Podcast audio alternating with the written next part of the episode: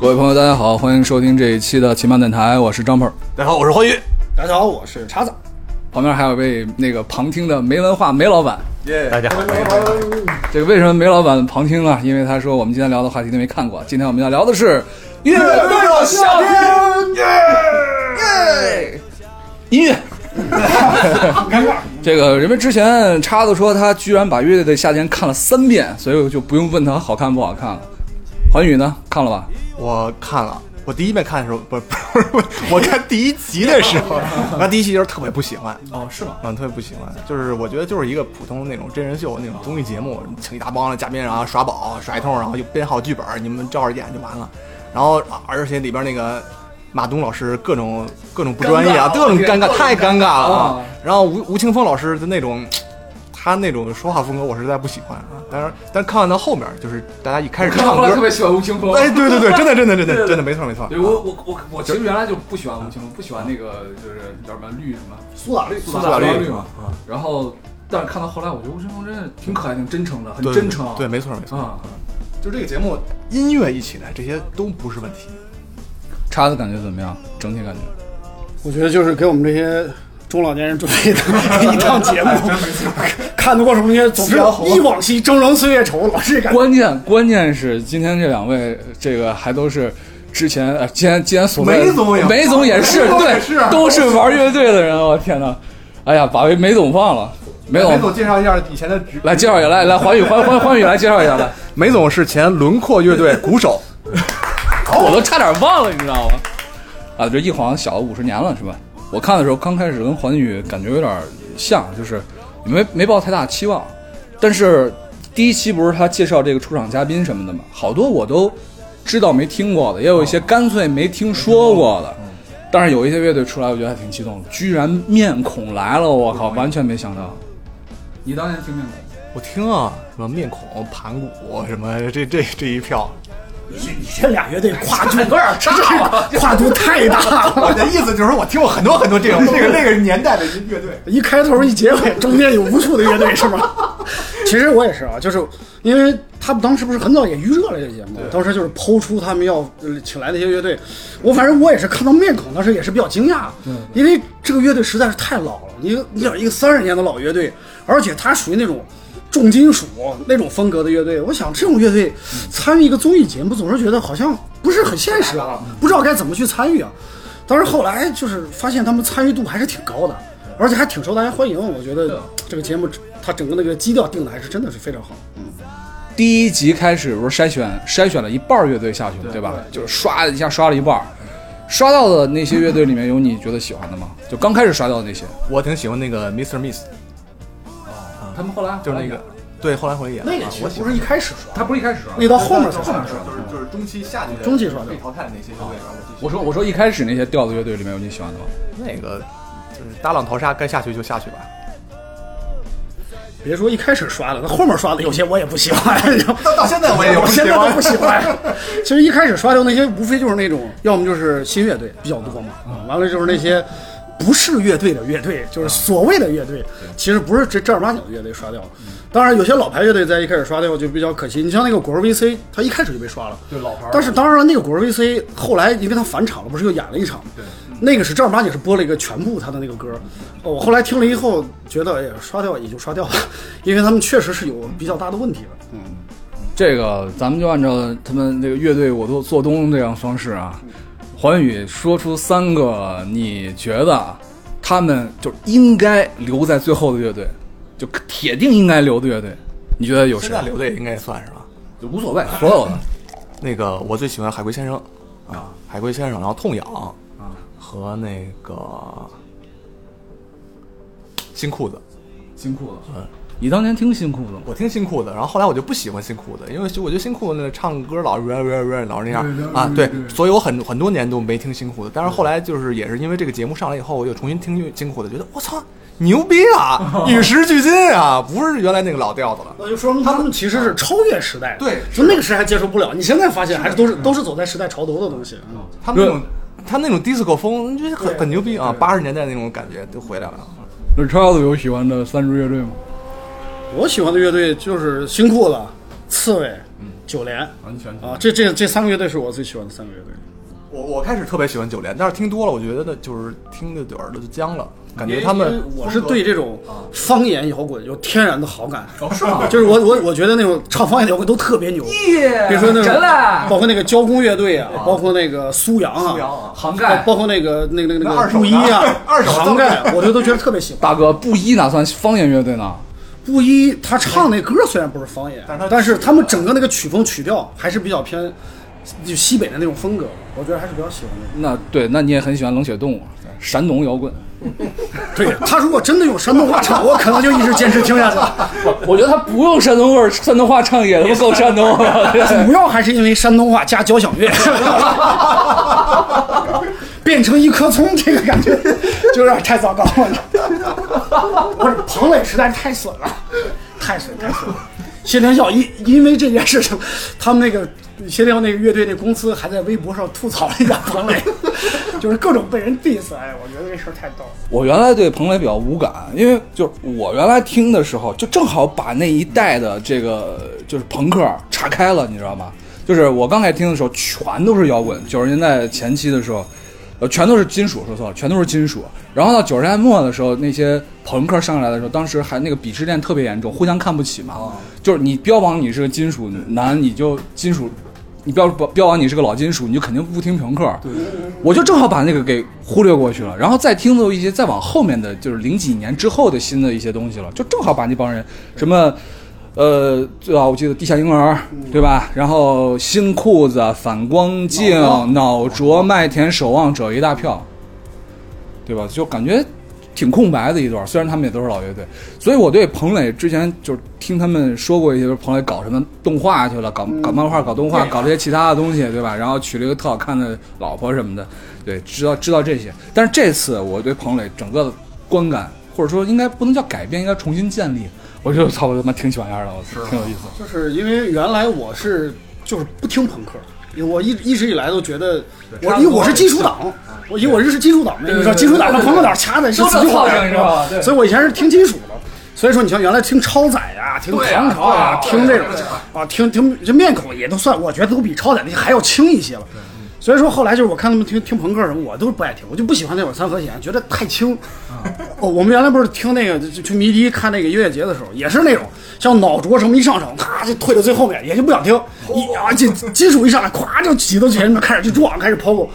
所以说那阵儿对彭磊这乐队真的就是这新裤子就无感哦挺，空白了啊无。感就就听过，也就是觉得也就那样了，跟花儿也没什么区别。什么北京新生、无聊军队无聊都军不队爱听啊啊，都不爱听。花儿我还听过，到后到后来就是就这次我才意识到，其实彭磊他们做的音乐真的还是非常好，他不是简单的那种所谓的朋克。后来他们的风格也变了，变成新浪潮了，然后元素也越来越复杂，越来越这个丰富。然后整个的这个编曲变得越来越好，而且他们的旋律其实写的是非常好，啊，所以我这次就是特别的最喜欢就是辛苦了，其实这个没文化，梅总在旁边一直不说话，但是没文化，梅总当年他们的乐队可是金属。我我有个小问题啊，就是你这个打鼓的水平，你是怎么给一个金属乐队打鼓的？轮廓乐队第 一混混 混混过来的，混过来的。那个梅总当年听什么乐队当年啊？你听什么乐队最喜欢的？玛利亚凯莉，都听 嘛，惠特尼休斯刚才说到的这些都听嘛。哎，这次有面孔乐队吗？有呀，我是不是还唱了个梦是吧？对第一首就是梦龙啊，因为这唱这那个还那个和罗琦唱了个那个《欢欢乐乐颂颂》，我当时最喜我欢这那首歌那个了。梦唱完，我真的就看了，这真的有点儿热泪对，就是那种老泪纵横老泪纵横，对，就老泪纵老泪纵横我横，操就是我真的就那种莫名其妙一种鸡皮疙瘩起来那种感对觉对，就是旋律一起马上就那感觉，哇，这真的这是。说的我鸡皮疙瘩都起来了。关键，关键是，都立起来了。关键是他这么多年就没变化，我靠，这保养了太年轻他那了个，嗓子也太好了，纹没 了，啊吉他是吧？是真 的，都 说半永久，半永久韩 式。跟梁龙一样，都成美妆博主了是吧？你说，你说，你说，就是我觉得就是那那场出来之后，就是陈辉的那个嗓音出来，我感觉好像比原来还年轻呢。对，可能是亮了，比原来还亮可了。能是那个录音质量不一样吧，我听着比以前还因为啊哎我年们轻。原来听的都是磁带的这种，可能质这量比个较差别还是比较大。因为这个《梦》这首歌也是原来我特别喜欢听的一首歌。就我们原来经常翻盘啊，那歌儿。以前我们不是那时候哎唱一在个在酒吧，就是那个南门那酒吧的时候，每天晚上都就是他们那个嗯谁他们要演，就是另外一个乐队的人，他们每天晚上都会唱那首歌。啊当时还有一个我们一个朋友就就带着他们去啊听摇滚的一个人，啊，呃你不一定认识，就是他后来去世了，然后。所以我每次听到这首歌，嗯我还会老想起他，因为那时候我们每天晚上演，都特别喜欢这首歌。他唱他唱不了，但是他每次就是就是很很就是很我们喝酒嘛，喝完酒以后，他就是那种就是很就是是在很网吧努力那个的对去唱那个，对对对，就是那个就是不说了不那说个了对。因为这然首后歌本来就是挺悲惨的，听上去。对对对，然后呢，就是经常就是每次就看他就是每次喝的就是就是就是有点醉的样子，然后在那儿吼这首歌，感觉那种状态就每次我现在一听到这首歌，我就想起他，我不知道为什么。就很奇怪，而且那首歌当然也是我很喜欢的一首歌，但我更多的是因为这首歌，我会想起那个我们当年一个老哥，就是重情的人，就老歌想起来的时候能，能把对你带回到那个青葱岁月里边。就是我前两天看的《圆桌派》里边，他们说了一个事儿，他们就他们就说，其实就是你大脑皮层里有一个地方，它可以记忆这些东西，嗯就是每你所有的记忆都存储在那个地方，然后你听到一个熟悉的旋律的时候，就把那个地方激活了，所以说你才会喜欢那种旋律，喜欢那种老不歌。会带给你很多的这种情绪的这种。还这有，种就他把那种音乐，其实就像是一个烙印一样，它它烙在了你某一个事件的上面，对它每次调起都是那个东西。会的会的，所以说你说那个人就是他调取出来就是那个人嘛。对对对，其实我但们是啊天天在一起有很多事，但是我就就一听到这个，我就想起就那个场景，就是那种场景。但是这次这个节目的评委可有百分之八十都是九零后啊，他们是不没有那个时代的记忆的，他们年轻的时候可能所没有以看过，那个。所以我我不是那个开了一门学校开一门课嘛，开一门选修课叫《摇滚乐发展史与赏析》里面的，嗯然后我就跟就是最后一节课在讲到这个中国摇滚的时候，我专门把这《梦》这首歌给它放了一遍，放完之后呢，我就问学生，学生大部分都是就不是大部分，百分之百九零后，无感。去年就是去年还有这个零零零后了，你知道吗？就已经这这个年龄段的孩子们啊，不能叫孩子们，这个年龄段的这个朋友们啊。然后呢，我给他放完《梦》这首歌之后，我问他们一个问题，我说你们觉得啊，这样一首在十几二十年前的这种巅峰之作，一流的作品，它能否超越时间？把它放到现在，它是否还依旧是一个非常好的一部作品？好多好多这个朋友觉得不行。这时代在变化嘛，是很正常，人们的审美在变化。现在流量小生都是什么样子的，对吧？现在的摇滚乐都是一些什么样的风格？啊、现在这两年还比较流行 hip hop 了，就是我其实我们那些年的时候，其实非常的少见的，嗯对吧？现在流行都是我要在你头上 暴扣， 这天天都是这个。哎呀，我什么一碗面什么的， freestyle，大碗面，就这种旋律，说实话，就是它确实从它的旋和弦走向，包括它的那个旋律架构，确实是比较复古的。对，就我因为我们也不是搞音乐的，我们确实也对这种专业专业的性的，我们不是不特别了解，嗯但是确实这种旋律一响起来，你马上就听到年代感。嗯就现在的歌好像就不是这么编曲，是吧？但问题就在这儿，到底是因为歌的问题，还是因为编曲的问题？你觉得呢，欢迎？还编曲的问题。我觉得都，我觉得可能歌儿可能更重要一点，因为现在的人想法跟以前不一样了，面对的问题不是老那八九十年代大家想的那个，大家都一样穷哈，都一起努力啊，抗争什么的。但是现在可能就更多的是凸显个性啊，嗯然后实现自我价值啊，可能更多的是一种你不是嗯刚才说那个新裤子？你们刚才说新裤子，说这现在就其实它很超越嘛，很新嗯对吧？New New Wave、Punk、New Wave，然后现在的 Disco 这种复复杂之后，或者说这种这种这种呃应该怎么怎么叫 Fusion 这种感觉在。但问题是，他们玩的东西，事实上是人家六七十年代欧美就已经玩的东西了呀，它也并不是全新的东西啊。你说它 disco 复不复古？disco 当然很复古了，但是它同时换了个语境之后，它又变得很新潮。我觉得那个新裤子它是一个很赶时髦的一个乐队，就是现在一阵儿一阵儿时尚是什么他就追什么，一阵儿一阵儿。对我觉得时尚就是轮回了。对啊，不是，我觉得也新裤子是这样，你看，啊，嗯新裤子它和本土化的一些情况结合是比较好的，因为你知道那个国潮不就是新裤子他们这帮人开辟起啊我来知最早道那个我国知道潮嘛，啊就穿回力鞋啊、对对对对运动裤啊对那对种对模式。所以你会发现，你看他原来那张专辑《龙虎人丹》，你看他起这名儿，嗯，他那个歌的确是西方那种旋律架构，嗯但是他表现出来的情绪、用的一些词，包括他那个 MV 的拍摄，嗯整个的这个架构还是立足于本土，尤其是立足于北京，嗯，那么一个环境做出来的东西。所以我觉得新裤子好，其实主要还是好在，就像你说，它不是嗯说真的创新了，它是在就所谓的就是走中国特色，就中国特色的那种所谓的西方那种 disco 音乐啊，这点我觉得做的是好的，因为也有做那种，比如说所谓的那种 disco，也有别的人在做呀。当然嗯你比如说我举个另外例，你比如说后海大鲨鱼，还有个乐队叫后海，后海大鲨鱼其实跟新口他们都属于相同风格的嗯吧，都属于那种音乐。但是我个人就不喜欢后海大鲨鱼，嗯因为我觉得后海大鲨鱼的东西就是我，反正可能得罪很多人啊，但是不我怕我确实听是无感，因为我觉得那种东西嗯就是特别没有记忆点，嗯也没有新意，反正都是那种东西，你听的也真是太多了，也没有本土化结合，什么都没有，嗯就只有形式没有内容，就这么个感觉。哦嗯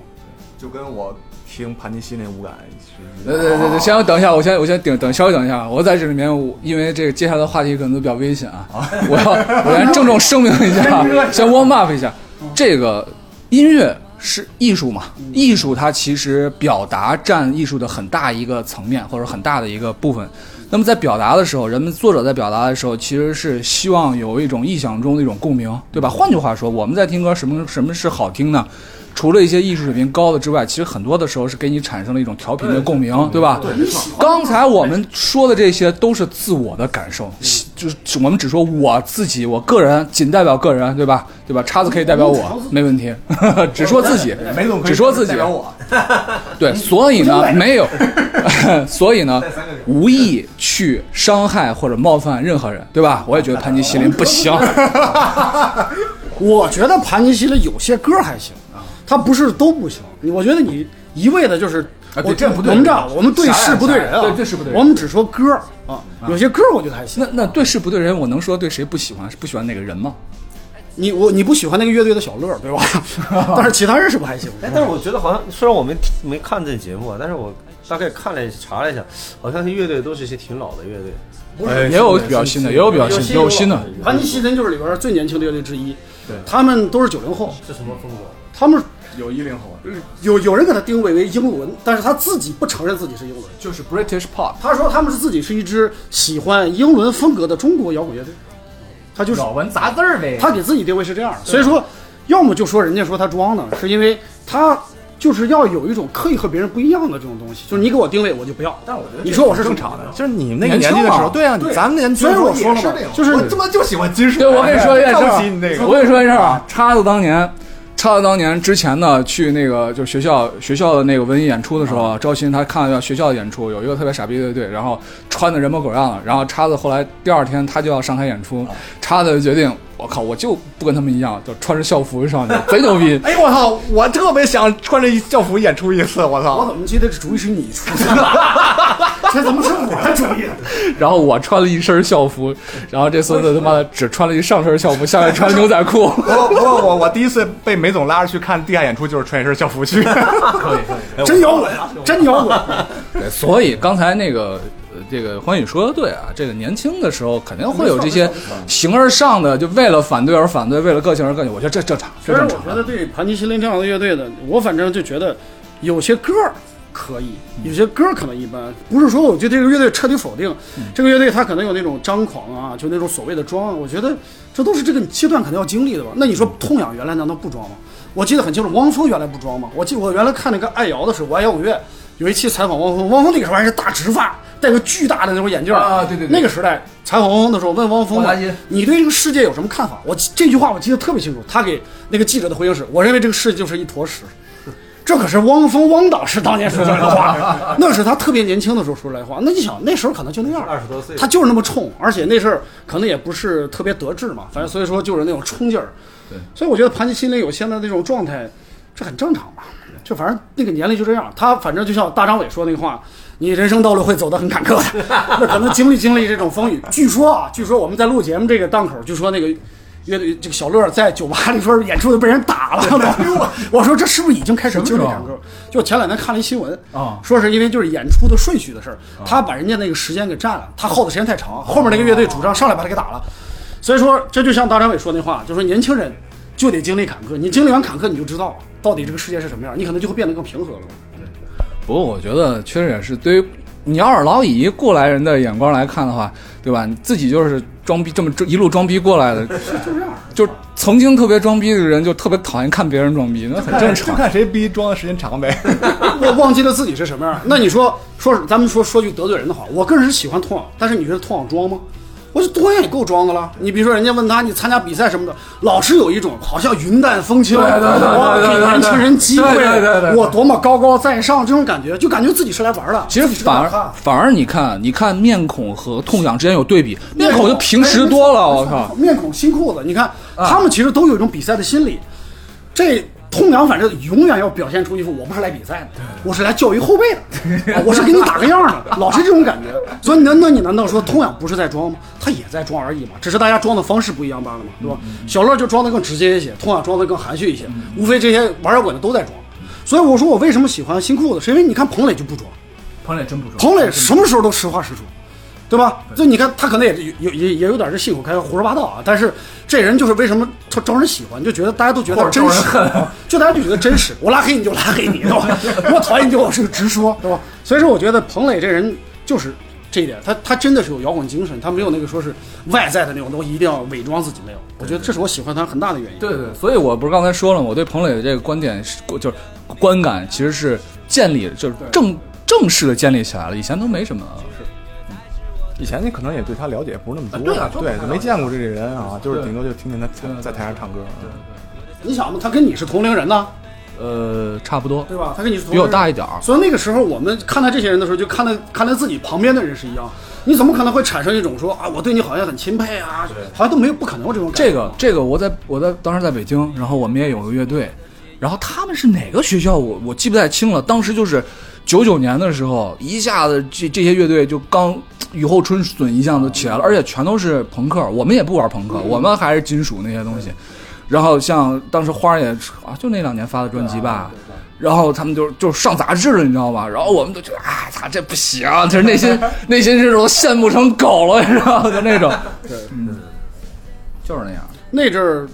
就是我我有一张他们专辑《花鸟鱼虫》，四个乐队，哦我听过。这四个乐队就是花儿啊，然后什么秋天的虫虫子对对嗯啊，反正就是就就那么几个乐队，现在记不太清楚，反正就那么四个乐队搞了一支。那个张专辑我当时听的还挺多的，我当时对花儿里边那些歌还是挺喜欢的，那那是花儿在出了他们那个《幸福的旁边》之后啊，之后的事儿了。是一张合集嘛。对对对对，那阵儿花儿其实我觉得这乐队还是很有才气的啊，很有才气，很有才气。歌写的很简单，但是旋律真的是流畅上口，好听好听就跟反正就是跟现在听听新裤子有些歌的感觉挺像的，嗯，对。但这种感觉现在已经没有了，那肯 定花儿就不会再重组 了。花儿都咱们咱们玩乐队那时候，西安有好多也也很火，啊西啊安西安当时在两千年前后的时候，西安其实那时候还是一个重金属的一个阵地。对对对，咱死亡死哦，那个太多了，死亡太多，你还能记得有谁？哦，那多了。剪球场那个死死因池、紫金池、腰斩腰斩、腰斩、腰斩石、粘液，年叉叉叉、夜粘液。啊，粘液、西安还有著名的那个粘液过来朋克乐队发展过腰蕊，对吧？哦腰腰蕊、蕊腰都是蕊，朋克乐啊队，那很厉害。西安当时出了两张呃西安西安音乐的合集，啊当时那阵儿特别流行，每个省出自己的合集。西安当时出的不是不是每个市啊，不是不是每个省，每个市。西安那个叫《眼灰的色彩》，我没听我过。眼灰的色彩，我有他那就是所谓的地下西安两张，我那儿都收了。第一张就是以重金属居多，全都是重型音乐。第二张很明显风格就变了，啊第二张的风格基本就是偏轻，英伦呐、什么朋克啊就会多一些。然后当时同期出了一张，就是那个地下成都，地下成都出的更多。地下成都我记得应该最少我那儿收过三张，后面就没没收了。那阵儿第一张也是全是重金属，原来在小酒馆演的那种重金属乐队，哇！我当时收了之后，我觉得这个好。结果到第二张的时候，风格就开始变，就很明显你会发现，这个地下音乐这个趋势也是慢慢的越来越轻，重的东西就慢慢就像就是面孔一样，就变成一个历史。新乐队慢慢就开始越玩越轻。你说这个原因到底是因为审美口味在变呢，还是说还要结合一下玩重型音乐那个技术要求太高了？我想过这个事儿啊，我觉得这个变化的节点其实就是在九八到两千年这两短短两年的时间，因为之前的时候我们在听的是我们在听音乐的时候，你听音乐的方式，资讯来源于哪儿？就是磁带。然后完了之后，打口碟是已经在九十年代后期、中后期才有的呀，之前都没有嘛，只是九十年代后期的时候才有。那时候打口袋，然后这个磁带这些东西，甚至一些包括一些杂志，杂志给你送的磁带，对不对？一些一些这个欧美的一些流行音乐，这些东西你开始是非嗯常非常窄的。然后在两九八年到两千年左右的时候，那个时候带来两个后果，就是这个数字化带网络化带来两个后果。第一个后果呢，就是外面的新的东西一下子全都涌进来了。这时候是后面那些年龄更轻一些的人，那些喜欢音乐的人，他们就眼界一下子就开了。对，这是第一个后果，这是一件好事儿。还有一件坏事儿，坏事儿就是一下子这种这种这种在数字化的无损的盗版，以前盗版磁带是有损的嘛，对吧？嗯你就听质质量不行，但是数字化之后是无损的了呀，嗯你正版和盗版是一样的呀，一下子把中国的唱片工业完全摧毁。嗯你做唱片不赚钱了，没人出唱片了，所以就是一正一负两个两个后果带来了翻天覆地的一个变化。嗯而且玩摇滚的本来就穷，对，再挣不着钱，出不更头没人不能出头对了而且你看现在这个时代，大家都都扫微信付钱了，谁还听摇滚呢？ 这个跟消费方式的这个关系 也很大。这我觉得可能还是就是我们说唱片那个时代啊，不是说现在这个就数数字化音乐的时代，唱片那个时代做摇滚的确实是不挣钱，但是有人挣着钱了。你比如说左小诅咒吧，左小就挣着钱了。左小是怎么挣着钱的呢？就是他是反其道而行之，就是左小人家说左小是个摇滚乐这个大师，同时是个营销大师，说他营销能力极强。你比如说他当时出那张呃我不能悲伤的坐在你身旁那张专辑，他就是第一张卖出天价这个就是天价的摇滚乐专辑五，百块钱一张，我觉得而且他还特别好玩的就是，他还搞试听会，就把人聚集在一起搞试听会。试听会的方式是什么呢？还不是说他搞个乐队是一弹，在现场放碟。就是我当时看那个，他看那个试听会，觉得特别搞笑，现场放碟让你买，然后大家坐一起跟傻乎乎在那听。但是呢，后来人家就是采访左小的时候，左小还说过这话，左小就说，就是其实你想做不一样的音乐，那么你就得完全不一样，不管是从你的内容不一样还是形式，都得做另类的东西才能卖出去，尤其是在信息特别复杂的时代。所以说他当时还聊嘛，他说梁龙就二手玫瑰，嗯。梁龙当年他们也做做乐队的时候，他们就苦于专辑卖不出去。他说我们这歌啊挺好，但是怎么就卖不出去呢？你给支支招吧，你看你那出卖挺好。左小祖任给出出主意说，你啊要不要唱人声？你们唱的太好听了，唱的太干净了，你们得唱点畜生的声音，这个碟才能卖出去。他说他就是那种风格，他就瞎唱，对吧？结果给卖出去。梁龙哎听了之后觉得有道理，对吧？就开始对自己的曲风就开始改变，对吧？里边就开始加一些奇怪的东西出来。所以我觉得他就是告诉你说，这太扯了。不是说这个东西不好，就是你得有一个巧妙的推广它的方式。对吧你要既然说到这个左小诅咒了，左小诅咒虽然他是，我觉得他是有计划的瞎唱，但是左小诅咒的编曲的这功底确实是太牛逼了，你说他太瞎有唱才就是华这啊了。嗯大家都说他跑调，对吧？我可是热玛也听过他现场的，听过好几次。他现场跑的调跟他专辑跑的调是一样的，他可不是说瞎跑瞎跑，他是正儿八经的是，就在那个地儿一定是那样跑。他那个他那个他那不叫跑调，人家谱就这么写的，你知道吗？他有一个一个设计，他永远都是那样唱的。对，他永远要冒出不和谐的音了。因为他以前原来在那个就是就就原来他自己那乐队里边唱那歌的时候，其实不是这个风格。就左小祖咒以前唱歌的风格不是现在这样，比现在更可怕。以前是高八度，那个扯着嗓子唱那种感觉，啊庙庙会庙会之旅嗯哎，走失的主人。对，总是他那阵儿唱歌全是那种哇扯着嗓子唱，就感觉跟把自己憋死似的。现在唱歌已经全部压低，从一个高八度现在降到低八度，然后开始走深情的那种路线。就他的那个曲风也有很大很大的变化，而且他现在的曲风也是不断的在结合当下的时代。啊我不能悲伤的坐在你身旁那张专辑，我还是非常喜欢，包括后面那张美国，嗯从那张转型哎美国也很好。从那张转型转的是比较大的。啊我们不是在聊乐队的夏天，他们他不是没来吗？哎，对，这回乐队夏天，你觉得哪个乐队就是没来是你比较遗憾的？哎，说到这个，我一直想说的，苏阳啊苏阳，苏阳，苏阳，苏阳是啊民族的那种，不是谢天笑啊，苏阳，苏阳就等于就是民族风的那种风格的这种。苏阳，大家都以为他是宁夏人，但实际上不是。他是哪儿的？啊，他是南方人，我忘了哪儿了。哦南方人 对他，他是这个小小的时候，小的时候去的宁夏，八七八岁，七八岁去的宁夏。那也这这他祖籍是南方人，就他但是成长是在那边成长。不过一个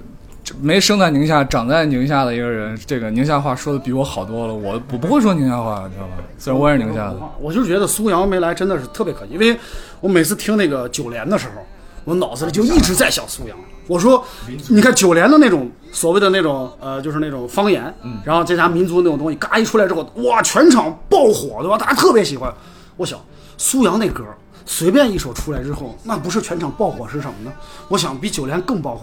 因为苏阳那个更更具有山东性了，而且他那个山东现性场啊，就那个现场那种感染气力氛，哦我觉得觉得很你想想，他要在最后一一来个期贤良来个贤良，那岂不是全场炸爆了，对吧？所以我觉得真的就特别可惜。呃我觉得这个这个不一了你，会不会弹限啊量？呃会弹一点，会弹。来吧，可以，等会儿咱来一个。我还没有不不一乐队吧？我还没有不一样，没有不一我还觉得有些乐队就是稍微有点可惜，就是稍微比孙杨的那个名气能小一点。你比如说《声音的碎片啊，》 《 声音的玩具》，声音玩具非常好啊，你像这些乐队，这些乐队我觉得从风格上讲就属于特别的小众，嗯它真的不是那种大众乐队好听啊。你要说英伦的这种感觉，我觉得《声音碎片》要比盘尼西林可成熟多了，而且更有深度。你要说实验，那《声音玩具》还加了一些实验的因素在里边儿，所以我觉得他们这个。就是这个这些乐队没来，真的挺可惜。我也不知道，可能可能是已经解散了，因为我声音搞玩具不太清楚咱们之前现啊那在。张叫什么？艾琳，他最有名的嗯歌是艾艾琳琳，第一张。所以刚才说了，你们俩不是觉得有些乐队应该是能够排进前三的嘛？那么现在不是晋级了五支乐队，对吧？然后再加上九连啊，咱们就算六个吧。九连哪被六个？被黑了嘛？说哪六个？我不知道，我后边新裤子、刺猬、啊痛痒、啊嗯盘尼西林，还有就是那个 Click Five、Click Number Five，呸呸呸呸，Click Number Fifteen。我都没听出来。Click number fifteen 啊啊。然后那个，你觉得这几支乐队谁名不副实？名不副实吧，我觉得还好吧，因为只这只能说自己喜好的。我觉得这五个乐队都还可以就，是你喜好我觉得都还可以，没有名不副实，我觉得都还不错。而且这个排名基本上跟我的那种想象的差不多，嗯，跟我心中的排名基本差不多。黄宇喜欢那个 Click number fifteen 吗？嗯没什么太多感觉。其实我比较遗憾的是，对啊，比较遗憾的是海龟先生被被刷下去了。我特别喜欢海龟，你特别喜欢海龟，我特别喜欢海龟我对海龟无感。是吗？然后有一次，我应该是七八年前吧，有一次看草莓，然后，哦嗯，都是那种特别碌碌无为、平庸的乐队，然后我们在草牌草地上就打牌，然后突然有一帮乐队在那个开始唱起嗯就来了。不一样了，是吧？对，，马上不一样了，马上过去看，然后才知道有海龟先生这么一个乐队。那时候他应该刚出完第一张专辑，我看这里面是不是还有舌头？没有没有没有没有，没有舌头，你的都知道太老了，舌头不是我看稍微看了一下，没有因为没有我也没舌有头看这个，我查了一下，没有舌头。哦，没有舌头。有一个玩新金的叫猴子军团，但是我觉得一般。呃，还有一个玩技术核的醒山，啊，熊山，醒熊山可以，醒山被淘汰醒山了，可以因为那其实我一直觉得有点纳闷儿，就是为什么这个重的东西到底是什么原因？是确实是因为听众不喜欢呢，还是因为节目播出的需要，把这些重的是全部删掉了？因为有电子那个乐队，新裤子其实就算了，纯电子那个。他们都加 program 那种，但我觉得是就是因为咱年纪大了。我觉得真的像盘尼西林这种，真的，我身边有好多朋友真特别喜欢，啊就是年龄偏小的这种人特别喜欢盘尼西这林。跟我们当时那个好像是反过来走的。我们当年喜欢重的，后来喜欢轻的，他们现在是直接上来就喜欢轻的，是吗？后面但是喜欢更清楚。 但是这一次啊，唯一让我觉得就是一听觉得耳朵啪立起来了，就是九连真人。啊嗯，九连九连莫真欺人少年穷，对，那歌我，而且我看后面那个就是背背背景那个视频，对，哇，尤其那几个字幕啪一出来，打哇，出来哇那那个个歌气气场口流特别好太太猛了。啊这个潘尼西林呃，不是说错了，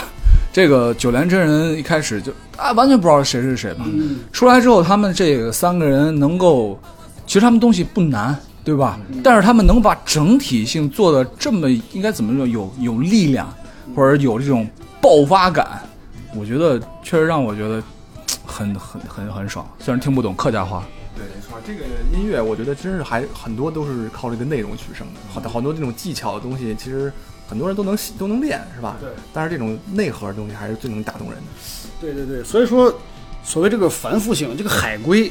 人家说的不是到时候那些那里边不是还有一些专业乐迷啊嘛，那些什么什么电台 DJ 什么的，他们评价海归不是也说到，他是觉得海归太繁复了。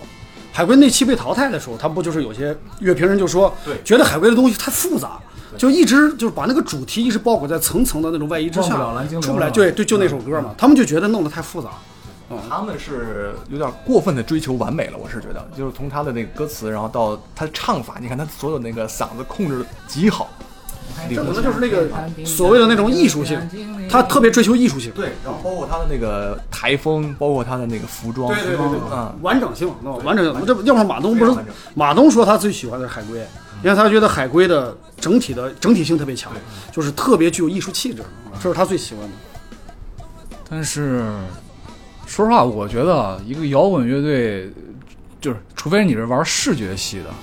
否则的话，服装那么重要吗？我就从来不这么认为。但可能每个乐队想啊法不一样现，在的摇滚乐队跟以前就不一样啊，而且我觉得这应该是对的。你看以前那些摇滚乐队，可能是因为没条件你只能听磁带。啊，就而且原来那些乐队就是他确实没有还有演出没条件没有能力准备服装，他只能穿自己的衣服去。但是你看，咱们就看那些国外那些乐队就行，咱们喜欢那些大大大的那种摇滚乐队，上场全是都是有自己的装束的嘛，他有自己的标志性装扮。那那些你像那个 Slash 对吧，永远都是戴戴那么个帽子，就对啊吧是？说这这种属于应该是不用把它看那么狭隘，对吧？它应该是属于这种舞台设计的一对对对一个一个核心内表容演。它是一个对对对整个过程，它不只是你的演唱，还包括你的动作，包括你的调动情绪。你比如说那皇后乐队，对吧？皇后乐队，哎，弗莱迪调动现场，带大家一起喊，把打手势，对吧？不，光个膀子玩麦克风，那这些东西就是他的舞台风，他的台风就这样，这就是他的标志。所以我觉得海龟它的那个整体服装的那个东西本身也就是它的一个标志，你一看就能识别度非常高啊。其实刚才说这个乐队繁复，就是里面有一些乐队是明显是属于技术流的乐队，最技术流的乐队莫过于这个 Mr. Wu Hu 了吧？我觉得，我觉得他们技术太强了，太好我觉得了。他就是属于技术大于形大于内容，对对就是他那个技术词儿听来写得听不去行，对啊，就是就是只听个技术，听个炫技啊。但是但是那个 reggae 的感觉就应该是那样的，就是那种很放松的状态，很快乐的状态。而且他们那个鼓手不是应该是个一个黑人裔的一个一个鼓手吗？对，非洲裔的鼓手。那鼓手打出来那个音色，我不知道他是他是南美的还是非洲裔，我也不知道。就是他打出来那个音色，就就太正确了，你就觉得哇，这才是应该是那个鼓的声音。他打出来音色跟别人不一样。它就是打的节奏比较稳，然后比较准，就音色力度也够大特别好，对，特别合适。梅总当时打的就是能到这种水平。我手滑的。打自己的那种，我们反正就喜欢，是吧？对呀我们就是喜欢你打的，对吧？不过呢，你像那个 Mr. Wu Hu，我真的也是喜欢不起来，为什么呢？就是怎么讲，就是第一个炫技的成分有点多啊，那那音乐确实缺乏一种情感，缺乏一种温度。他就是第一首歌，他讲那他第一首歌啊，就是他演出的第一首歌，就讲叫大哥那首歌，对对我觉得还行，但是到后面就已经不太行了啊，就越而且我觉得他的歌雷同，就每首歌听下来都一样，而且他他这不是有一期女神那那期吗？他请他妈妈过来那期古古拉利那首歌，那首歌跟那个桑塔纳的那首呃《马瑞亚》实在是太像了，那个从编曲的架构包括主题几乎一模一样，当然旋律有些不一样，但是那个我我感觉你好听点儿叫致敬，说不好听点儿真的就是抄袭。他那个歌一半儿都是靠那个名名曲嘛，那就是个名曲嘛改的嘛。所以我所以我说对这个梅斯乌库真的不是特别感冒。而且你不觉得？你看这回，可能是因为确实这是一个大陆搞的节目吧，它的这个文化还是基基于大陆的这个文化风格。你看台湾乐队基本上都折叠衬衫，对，就你像包括那个台湾的旺福啊这种老乐队，早早就走了，似乎好像就是有一那种，好像南北差异或者说大陆文化和台湾差文化的一个差皇异后皮箱是不是也啊是台湾的？黄黄浦平也是，那也是早早就走了。其实你刚才说那个重的东西为什么？我觉得这种场合可能不太适合重的演哦啊，这种这种就是室内的这种综艺节目啊，这种综艺节目，大大广场，对啊，你说弄个死亡在那儿喊，我操，这种所以说，我觉得你从不太合适嗯门类上讲，哎，你看国外的那个节目，你比如说那个国外那些达人秀啊，或者是超国外的那种好声音啊什么这种节目，他们可是有唱黑嗓的，唱死亡的，他是有上去唱的。而且国外还专门有一期有一个节目是讲那种就是全是摇滚乐，嗯上面都是摇滚乐，上来就是唱都是黑黑金属，全是上来就这些东西。但是我所以说，我觉得这不是这种东西只能在大广场唱，不是在小的范围唱不了。你国外为什么就能唱呢？我觉得还是文化接受度的问题。你比如说，你像那个请山，请山在上面哈哈哈唱的时候，底下人都是目瞪口呆的一种表情看着，都不知道在干嘛，觉得那个主唱疯了嘛，哇，就弄飞那么大一个人吼，大家还一直在担心，我这嗓子不会唱劈吗？就是老是担心这些东西。但是你接受不了他的那种东西，你不知道他这个到底在做些什么，你不理解，你也不懂。嗯我觉得这个我是这么理解的啊，这个一点儿不成熟的小看法啊，就是国外从五十年代后期开始发展的时候啊，就是从这个应该是从猫王开始，那个时候诞生的这种 rock and roll 是实际上你现在的欧美的主流的音乐，你都可以划个划个归为摇滚，甚至包括说唱，甚至包括一些现在主流一些东西都可以划归为摇滚。说到这个，我想到了有之前的一个经历，呃，我应该是应该是一五年左右，我在北京看了一场以泪洗面的现场，那是我唯一看过他一场，因为以泪洗面是我特别喜欢的一个哥特金属。对，呃，如果我们了解的人应该都知道，以泪洗面在哥特金属圈儿应该是天皇巨星一般的角色，而且我觉得他的音乐是恢宏大气，而且编曲确实是足够复杂、高超，而且他们的那种表演也是非常厉害。我到现场听的时候，哇，那个感觉，我就是我听下来的感觉就是，我觉得这种音乐怎么不能上鸟巢呢？为什么不去工体？为什么就必须在一个只能容纳五百人的一个小场子？就这种乐队应该是五千人甚至于五万人去看，因为我觉得他的那个，你你想那种编曲，那那才叫恢宏啊！交响乐编曲啊，再加上哥特金属那种氛围，我就觉得这种音乐就应该是大场。我就特别就是不理解，后来我们就是结束之后排队跟那个主唱去他们合影嘛，然后就签名，我就在那儿吐槽，我说哎，为什么这种音乐不能在大场子演？后面一个哥们儿他说：“哎，没办法，毕竟还是小众音乐嘛，大家接受度还是低，很多人还是不理解这个东西，我欣赏不了。嗯可能是我后来我可能就觉得是是是不是因为我们这些人原来就是一直以来接触的都是这种音乐，接触多了，使得我们的审美也固化了。我们可能就认为这就是好的，但是人家有些人就是就接受不了你这些东西，这是很正常。这个很正常，你喜欢一个东西先入为主是很正常。你一开始接触摇滚乐的时候，你听的是什么歌，对你后面整个你的这个音乐的欣赏的风格都是有影响的。嗯，是吧？比如我们大多数人可能一开始都听的是金属风格的，所以当年我们就是就是，包括大家玩乐队也好，可能以这种风格为主，对吧？就插着说到这个问题，有一我记得有一年那个 Bob Dylan 来北京，呃，搞演唱会，然后他是在应该是在首体，我记得是，当时就是可能那个场子只来了五分之一的人，嗯就大家都不知道这人是谁，对啊，鲍勃迪伦都不知道。但是到了今年五月份，那个在北京演那个《天空大爆炸》，那时候就一票难求了啊，满了，买不着票。哎，这个可能还真是需要一段时间吧，让子弹得飞一会儿，对吧？然后慢慢的，这些好的东西也会被大家就都发现，发现之后就好。你像这种节目，《乐队的夏天》这种节目，它不就是这样的一个作用嘛？就是重新拾起，让大家对过去那些好的，过去我们对我们接受不了，现在我们就可以接受了。所以刚才其实我那个不成熟的小想法、小看法还没有说完啊。对， 对，呃，迂迂迂回来没事儿。这个你看，这个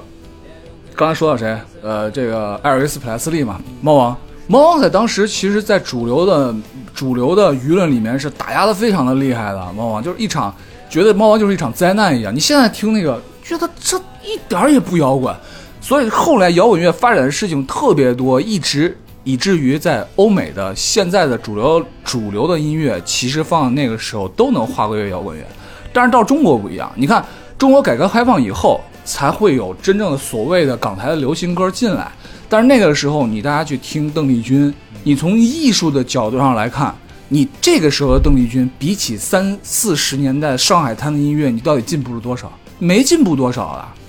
这个时候的音乐，对不对？问题就在于，其实那个时候，在八十年代的时候，中国普遍人们的欣赏水准，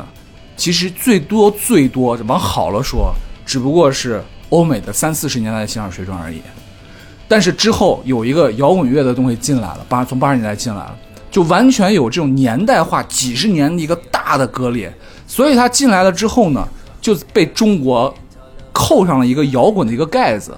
其实，在欧美，我觉得摇滚就是一个伪命题，这个东西不存在的，你只不过是有各种音乐分类而已。人家的音乐，对，然后这个 对，然后只不过呢，这一类的音乐大家觉得很 rock and roll，rock and roll 是什么？rock and roll 就是最早是形容这个小船在波浪当中上下翻滚嘛，后来被用于形形容为姓氏，对吧？环宇最懂。然后再后来的时候，有一个有一个电台主持人说，这个音乐非常的 rock and roll，这个词才变成了一个音乐的指代。其实大家只指指的是一种情绪上的一种 rock and roll 而已。而不是真正的音乐风格，rock and roll 也不是摇滚，也不是什么音乐风格，就是你看这个格莱美，其实也有那种给摇滚乐队颁奖的，当然对吧？当然所以说这格莱美都这这是主流的音乐颁奖平台，但是也依然有摇滚乐的一席之地，而且它都有，它必须得有这个摇滚乐，因为这是大家喜欢的一个门类。而且你看啊，他们在分类的时候，并没有说什么这是什么最佳摇滚乐，只不过呢，它会有一些具体的分类，对吧？比如说什么最佳另另类音乐，或者什么，就没有一个奖是我他妈颁给摇滚乐的，因为你从大面上说，这他妈都是摇滚乐。这个我记得不知道哪一年我忘了，反正就有一年格莱美奖，他给那个杀手乐队斯利尔，啊他给杀手乐队当时颁奖，好像是最佳乐队吧，反正就是一个一个就是杀手乐队。我当时看了这个之后，我就真觉得，我说这个包容性太强。我想这么一个流行的奖项里边有一支这么重的乐队，因为杀手乐队咱们都知道，这个算是鞭笞金属中间非常经典的一个，它比 Metallic 就是再重一个级别。速度更快一个级别那种乐队。当时听的时候，我第一次听的时候，整个人就已经震撼了。我这听完之后，马上听了一首歌，有点累， 觉得听着累得慌。后来慢慢才能接受他那种风格。像这种乐队，主流的颁奖媒体也给他颁奖。对，我记得有一年还给了一个那个 emo core 的一个情绪盒的一个乐队，那就是这样。其实，在中国也是，大家开始慢慢的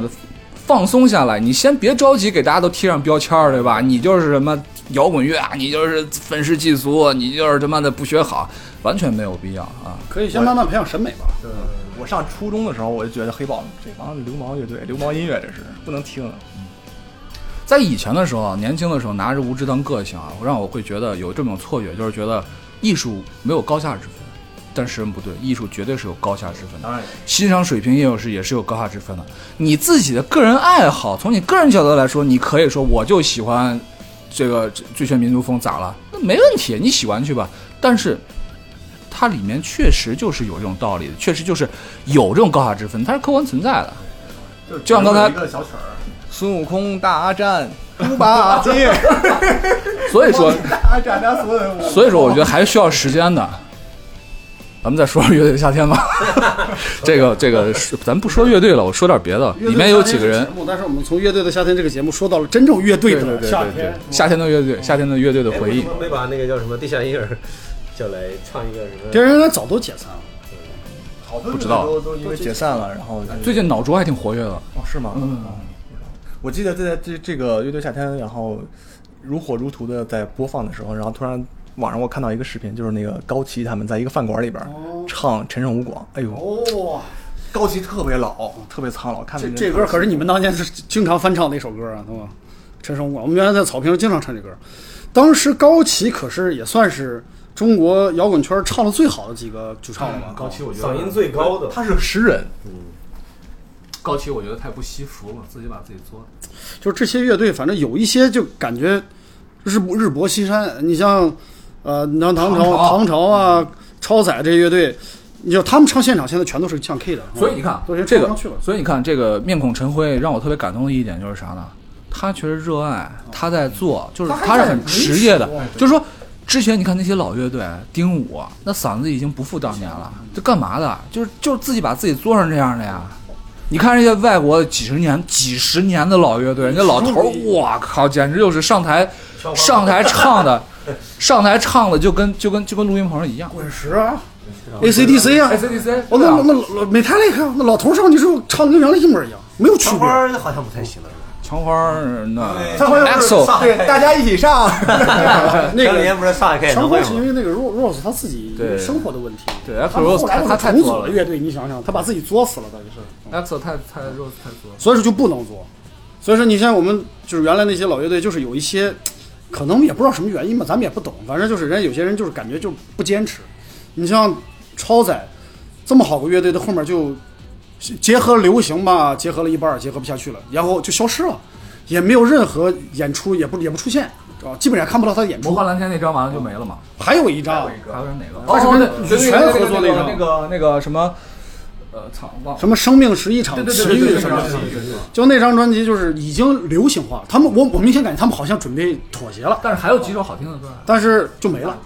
好哦听的歌不等于就是说它还是原来风格，那当然就流行音乐了成了。我觉得这没关系，这没关系。但是你得坚持往下走。你比如但说是都没了，打比方说那个谁，许呃可以给我说许巍嘛那？可以啊，但是许巍到最后，我觉得许巍到最后也挺真实的，这就是他的生活，没他错的想法啊，对对很真实啊你。说这说这特别好。对啊，汪峰、许巍，有些人就骂吧，摇滚圈啊，说你不摇滚，你商业化王。峰其实还好但是问题是，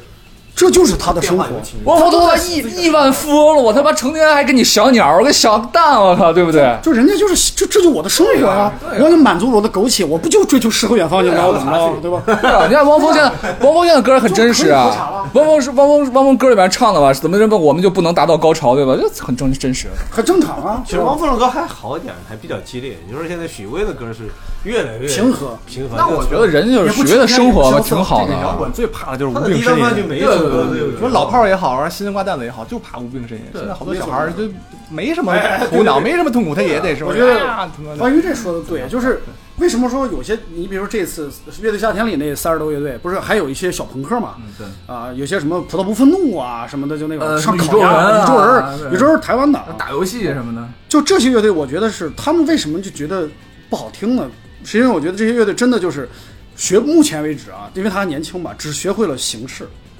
他不像过去那些乐队，那那些乐队可能要表达啊，他确实是内心有表达，他通过一种简单的形式表达。但是这些现在的乐队是，他其实没有表达，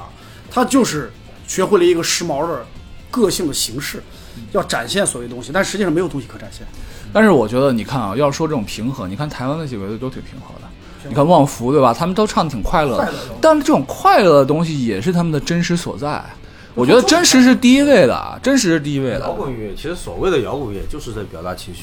对，就是让人真实的表达自己。比较自我的一种风格，就必须得我，我理解的是这 样，我觉得摇滚在不同的时期都会都被赋予了不同的意义，但是每个人都应该会有自己的答案，对吧？哎，你比如说啊，你看，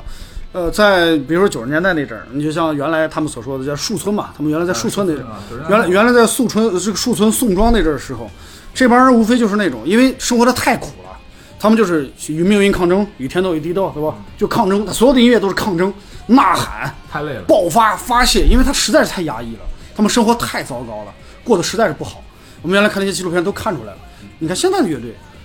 过得都还可以，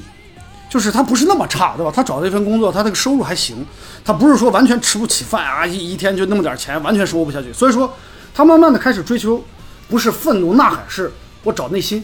我无非就是表达表达内心，我内心对这个世界的感觉啊呀、对吧？对吧？表达一种哲学呀、就这种东西，它比和过去那种乐队要展现的东西是完全不是一个东西，就不是一个概念的东西，不是一个方向的东西啊。所以我觉得不是说不愤怒就一定不是摇滚乐，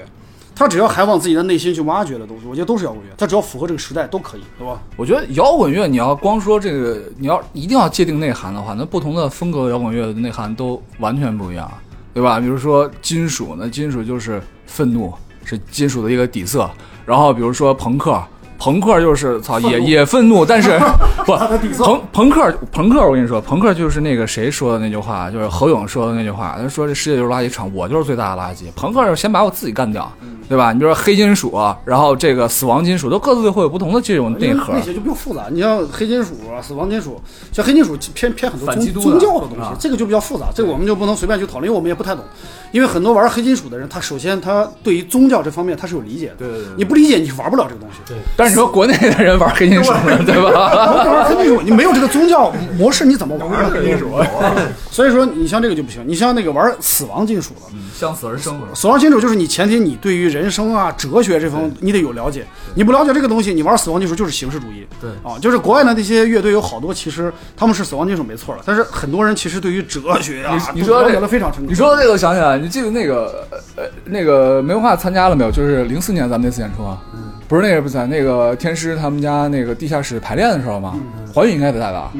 旁边有一个这个死亡金属乐 队啊，然后我看他们排练的时候，我操，这世界哇哇哇！这这很明显是是用死亡金属的方式玩朋克， 我一想到也是，我操，这世界！这太逗了！我我我记得是在原来在这个西安一个就是地下那种酒吧看了一个演出，那乐队也是一个新就是新成立的死亡金属，也就是只学会了死亡金属那种形式嘛，往上一站，我不是一个死亡金属，我今天我死在台上了， 我特别好玩，那乐队唱了， 他说相声的，他们本来要唱三首歌，第一首歌唱完之后不唱了，为什么主唱鼻血了？就太太猛了，喊哇喊到最后，他技术不行，你知道，人家唱唱死亡是有技术，他没有技术，就生喊，把鼻血给流出来那样。哎呦，后来就下台再没唱了，逗死我了。 果然又死在台上了。所以我觉得就是现在，就是我们现在正在学习西方舶来这些东西吧，但是有一些就学学学了个表面学的表面，对所以说我觉得还是要慢慢学内核，就是没有基础嘛，跟之前说。所以啊，之前的时候，我现在啊，我现在其实对那些技术好的人或者好的乐队，我是不说好感问题啊，就心怀敬意的。对，我觉得这些人只有啊，越来越多技术好的、有职业化的素养的这些人越来越多，我觉得整个的这音乐才会越来越好。像以前年轻的时候，就拿着无知当歌行，三个和弦儿会三个和弦儿，我真的是会三个和弦儿，我敢上来演出的人。现在不都是还仨？我现在会四五个，好多了，好多了，对。对对，以前写歌啊和弦儿没超过四个， 不是以前只有大和弦，现在 是吧？各种只要有大腕的和弦就不弹。以前最早的时候，拿拿拿一本那个吉他教材先翻，呃，先找先找会唱的歌，然后这筛了一半了吧，再找人会唱歌里面没有大横按的， 一本书里面挑两首歌的。三个大三和弦就上了。哎呀，我觉得真的是，呃，摇滚青年现在到摇滚中年了，对吧？但是我觉得这种热爱还是一直不会不会那个什么。只要这个节目真的是挺挺好，就是这个节目一出来，我发现我们内心那团火还是在的。对对哎呦，我跟你说，我就我就老跟黄老师他们在那儿说呢，我说咱们乐队他妈的半死不活的，我看完这个觉得还是有点春心不死的样子。我们可以重组一个，我记得零六年还是零零五年啊，就是湖南卫视搞过一个这么一个乐队的一个演节目啊，当时就请了一个全国各地的一些高校的一些乐队，啊、那个节目很精彩。当时我跟我们那宿舍几个哥们儿，然后啊就一块儿，每到周六的时候，啊然后大家一块儿支上个火锅啊，支上个火锅，台上抱着一把吉他，一边吃火锅一边看着节目，那特别特别欢乐啊。但是那个节目演了几期以后就就消失了啊，突然停了。关键关键是关键是，我觉得被去年还是前年那个中国乐队伤害了，什么狗屎一样的那个节这目。就是通雅上去之后不是给掐了吗？因为通雅上去唱了一首那个没有哪里有药盆哪里就有反啊抗，唱完之后那首通雅整个那个演出就没没事了嗯消消失了，被掐掉了。现在网上就都很难找着，就是他有一段儿就直接唱了这首歌，当时是崔健把他拉来的，还有那个那个节目当时还把子曰叫过去了，嗯子曰唱完之后台底下所有的人都是发 傻，大家根本不知道子曰跟他干嘛。所以你看，之前这个我知道是我知道是崔健那个崔健来发起的，但是后来你查不到一点点崔健的资料，全部删掉。崔健自己要求的，就是这这这个太真差了的还是有点可惜啊，所以你看，我觉得很感谢这个马东做的这个节目。嗯，马东其实就是真的是一个特别有才情的一个人。来背一遍“伤情最是晚凉天就是他是一个做内容方面确实很有敏感性的人啊。但你看他做的节目都是火的，而且都受年轻人的欢迎，而且能带节奏，能上价值，他就把节目做到这个程度，我觉得真是厉害”，了。而且啊，我是我没有追过《奇葩说》，但是我后来偶尔看过两期。我觉得马东做节目，他其实是，呃，咱不说以人为为本这么俗的话，但是他其实是特别尊重节目的参与人的。你能看出来，他很尊重这些乐队的，他没有把哪些乐队说你拿来我操，我用完你就就怎么着，或者说我为了我的节目效果我就一定要怎么，他不是那样的人啊。虽然说里面到最后结束的时候说也说有一些黑幕，但是我觉得这也都是捕风捉影的事儿。嗨嗯黑幕这种东西，也就是阴谋论，你无法证明，无法证伪，这个反正就是大家随便说吧。最后一期不好多人弹幕骂欧阳娜娜吗？我觉得也没那么夸张他。这个无非就是说第二轮投票嘛，第二轮投票那个啊，盘尼西林的票哗一下涨了那么高，直接就把九连给抵掉了，所以说有些人就很不喜欢。但是我觉得这是这反正我我个人对这个节目组还是比较相信、比较信任的。我觉得他们不至于到最后一期给你搞，你节目组是怎么想的呢？对吧？对他们可能说我最后一期弄得让弄一滩骂名，我觉得他没必要。这可能就是现场那种观众有一点那种同情的心理吧，心理，对对所以说才把那个票加上去了。虽然说我哦这没什么啊个人觉得九连从虽然说大家都是年轻的乐队，从内容的力度上讲，九连肯定是要比盘尼西林再硬气一些嗯啊。所以你看，包括我觉得他们现场也确实牛逼，而且我觉得他们那个调音师金兆刚少爷太太强对了，。九四年红勘的调音师，嗯老资格老资舞哦格，台灯光牛逼吧啊哇，灯光太牛逼背了，背太后牛逼那个了视频，那个做的真的是特别好。因为我自己也比较喜欢做视频的，我每次看到那个我都觉得，他们这个做的水平实在太高了。而且不光是水平的问题，我觉得包括制作制作者对这首歌的把握，嗯对乐队的理解，对对对对，特别好那个。真的非常好。那个刺猬乐队那个子健还说过这事儿，他还他当时不是接受采访，他还说了嘛，他说这个背后的那个 VJ 做的特别漂亮，就是跟他们那首歌特别契合啊，真弄得好。嗯，所以我现在已经开始特别期待下一期的乐队夏天，嗯已经开始海选了，你们 不去吗？懂啊没懂啊？对吧？你你们去呀、对吧？那咱们这期结尾，咱们咱们拿拿琴一起唱唱个什么歌吧？梦，你会弹吗？梦缠绕着这大喘气，这个我操！这不是那个 那个吗，这是别的吗？ 这叫梦缠绕的时候这首歌，唱点什么？唱点什么？ 唱唱大张伟的花儿吧。花儿啊！我就我就拿我就拿那个啥，拿琴。呃真录啊， 哎，挺好，挺好，挺好。唱个，唱个九片能者的回忆。我 操！这个是唱花儿啊？唱什么都行，随便好弹，啊你会会弹什么？咱就这样转圈儿唱，一人唱两句呗。不用一起上来吧。啊一人唱两句。来，那个，一分钟就完事儿了。呃，九片棱角的回忆，来点唱歌吧。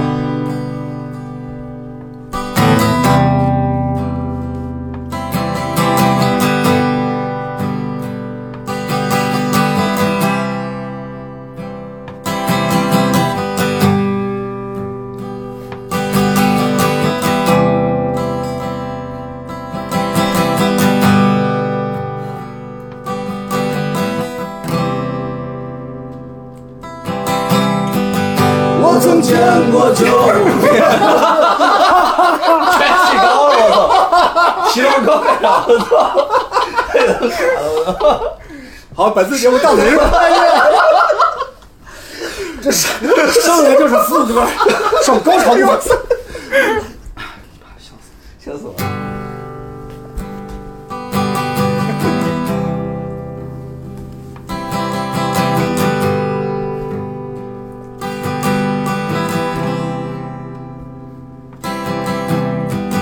我曾见过九遍棱角的回忆，我已忘记昨日的消息。我把缠满风里的云彩给你，你会明白死亡的恐惧。就在那个陌生的高台前面，我已忘记证明我的勇气。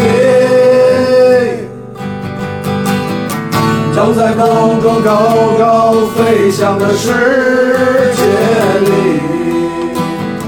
我已明白存在的意义。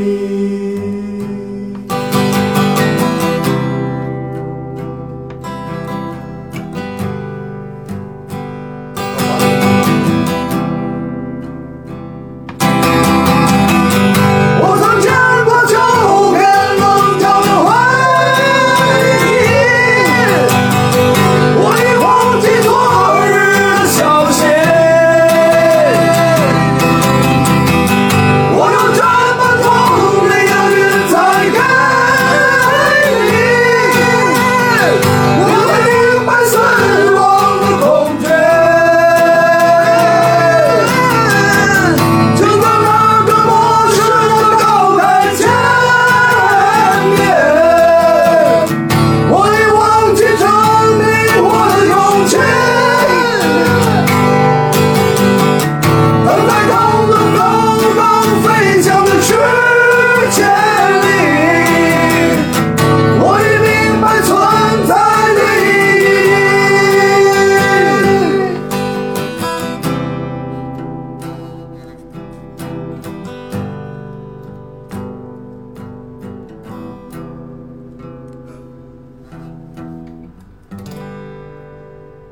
哦耶！